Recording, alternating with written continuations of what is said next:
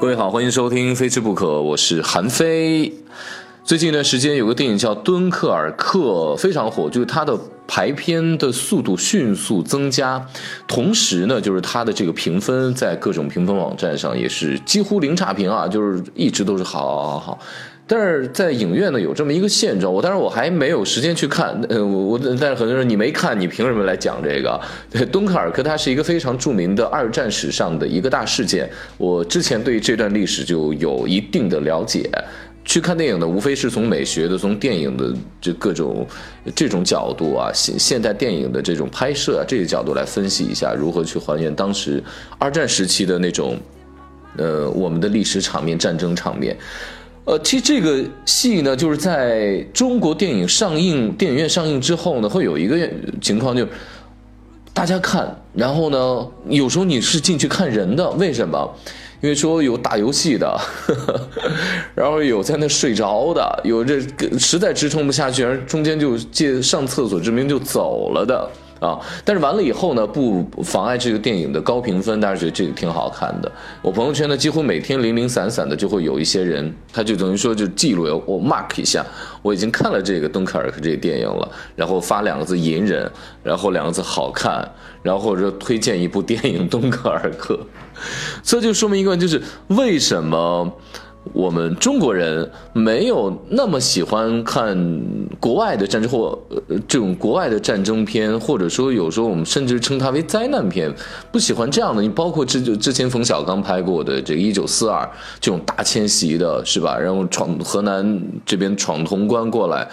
但票房极低，我们是内心不愿意接受苦难，就是感觉是一个，或者说我们上一代人过过苦日子了。你像我外婆啊，他们都从小过苦，包括我妈他们挨过，他们也很少给我讲起他们曾经的这个故事，还是活在当下的这种情况比较多。另外一个可能就是大家对于这个本身的那一段历史的背景，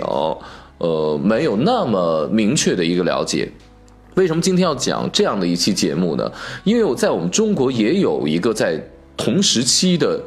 中国的敦刻尔克，或者东方的敦刻尔克，东方的大撤退，东方的敦刻尔克，对于现在的就是它叫宜昌大撤退，对于现在咱们的四川当地的生活，呃，文化以及尤其是川菜，为什么能够家喻户晓？全世界你去唐人街，什么菜系都没有。粤菜跟川菜是一定都有的。第一个是港人去的，或者从香港、广东地区当年出去的人比较多，站立一个便利的这个条件。那为什么川菜在国外那么多，而且那么的受欢迎呢？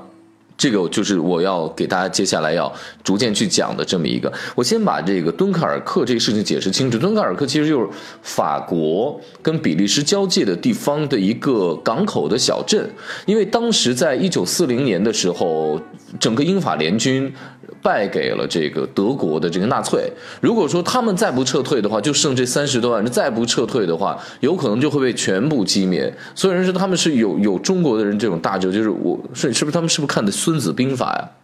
就是退一步海阔天空，然后我们先保全实力，以后呢再反击。到后来特别熟悉的事件就是就是这帮人从这敦刻尔克这小镇撤离之后，退到后方，后来的诺曼底登陆就打得非常的漂亮了。这大概就是敦刻尔克这么一个事件，就是军队在一个领导下，然后安全的进行撤退，保全自我。那中国的这个宜昌大撤退呢，是发生在一九三七年。我提起这个数字，所以到现在为止，我我经常因为我的生日里面有七，我的电话号码里面有七，我生活当中永远摆脱不了七。提起七呢，其实是一个中国人阵痛的数字。一九三七年七月七日，卢沟桥事件，啪。抗日战争就开始了。当时宜昌是整个它自古以来就是咱们长江地区的咽喉要塞。你比方说，当时南京沦陷之后，南京、上海、无锡东部的发达地区，这个是吧？国民政府宣告要撤退了，以政府迁到重庆，以四川为整个战后战区的大后方。人们就必须得往回走。宜昌这个地方我是去过不止一次啊，这儿长江要美有多美，要多险得多险，有有各种各样的这个故事，说一般的船长开不了，十年以下的船长有的路开不了，特宽阔的长江，说你找一个新船长来，或者找一个美国的开什么航空母舰的过来，他在这绝对沉船，为什么？他说这长江得多险，就是。